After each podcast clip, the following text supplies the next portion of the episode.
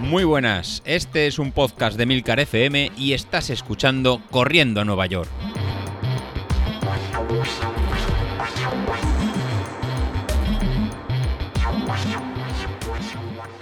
Hola a todos y bienvenidos al podcast Pirata de la Semana, el podcast de los miércoles que espero que esta vez se emita también el miércoles. Y es que está siendo una grabación un tanto accidentada.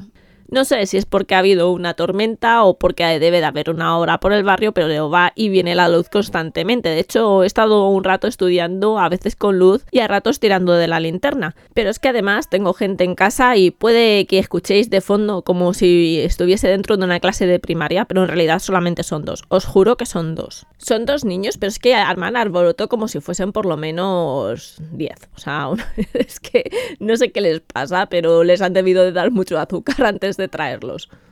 Y aquí estoy escondida en una esquina de la habitación más remota que tengo a donde están jugando al FIFA. Pero además es que estoy, me he hecho una especie de tienda de campaña con una manta a ver si por lo menos amortiguado un poco de sonido. Pero es que yo creo que se sigue colando. O sea, esto, esto es impresionante.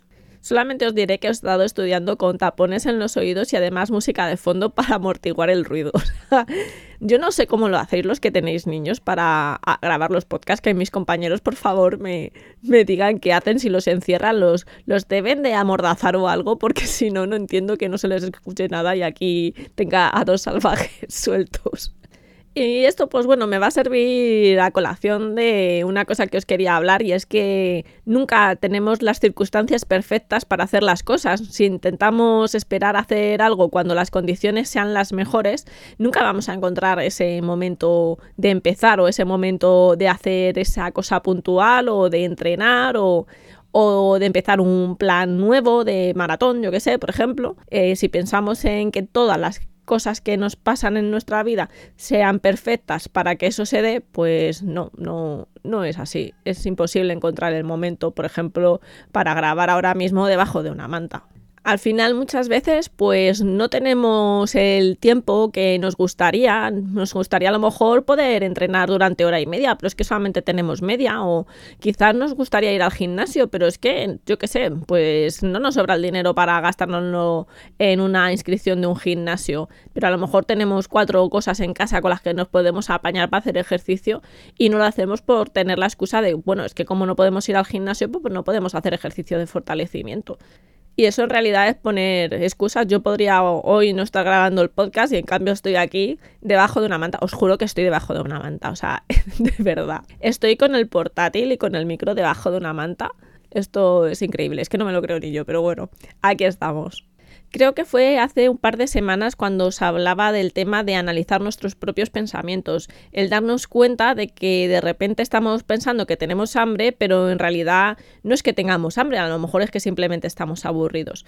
Pues esto pasa lo mismo con el tema de las excusas, de ponernos excusas para no hacer cosas que por lo que sea a nuestro cuerpo no le apetece, porque nuestro cuerpo tiende a ser más bien baguete. O sea, normalmente le gusta estar tirado en el sofá y en vez de haciendo series de mil, o prefiere comerse un bollo en vez de comer brócoli. Entonces yo antes de hacer esta grabación, pues le he estado mandando mensajes a mis compañeros de podcast diciendo que no sabía si iba a poder grabar, porque la verdad es que en las circunstancias en las que estaba, pues no eran las circunstancias ideales. No quería grabar con el móvil porque al final no deja de ser un audio que es una patata absolutamente, no, eso no hay quien lo escuche, por lo menos a mí no me gusta la calidad con la que se graba y entonces no quería hacerlo de esa forma y veía un poco imposible grabar ahora mismo como estoy haciéndolo. Pero bueno, al final las circunstancias si se quiere se puede y mira, aquí estoy grabando este audio aunque esté meditando sobre el propio audio. Y bueno, el domingo estuve dándole muchas vueltas a muchas cosas, el tema sobre todo de las excusas de que es verdad que tengo poco tiempo porque tengo que estudiar, se acercan los exámenes, los tengo la primera semana de mayo y la segunda semana de mayo. También estuve meditando sobre el hecho de la gestión del tiempo y es que es verdad que estoy estudiando y tengo menos tiempo. Eh, al final del todo, pues resulta que, claro, quiero dormir mis ocho horas que nunca las duermo, tengo que trabajar y tengo que estudiar y además me gustaría entrenar. Entonces, pues gestionar todo eso con una vida social, una vida personal, pues al final es un poco complicado, la verdad. Por una parte, estaba pensando en pedirle a José Luis que me metiese el plan de la media maratón ya, porque es que es como que necesito correr, o sea, necesito tener un plan estructurado que me diga lo que tengo que hacer, porque yo funciono mejor así. En el momento en que estoy en libre albedrío, el libre albedrío me come y al final no hago nada, me viene el bajón, yo tengo que tener algo a lo que agarrarme, algo que esté planificado, que no me deje mucho tiempo para pensar, pero además algo que me motive, que vea además que estoy mejorando. Y eso me pasó con el plan de la media maratón cuando lo hice el año pasado, que fue cuando, cuando me uní. Y la verdad que empecé a mejorar, me empezaron a bajar las pulsaciones además.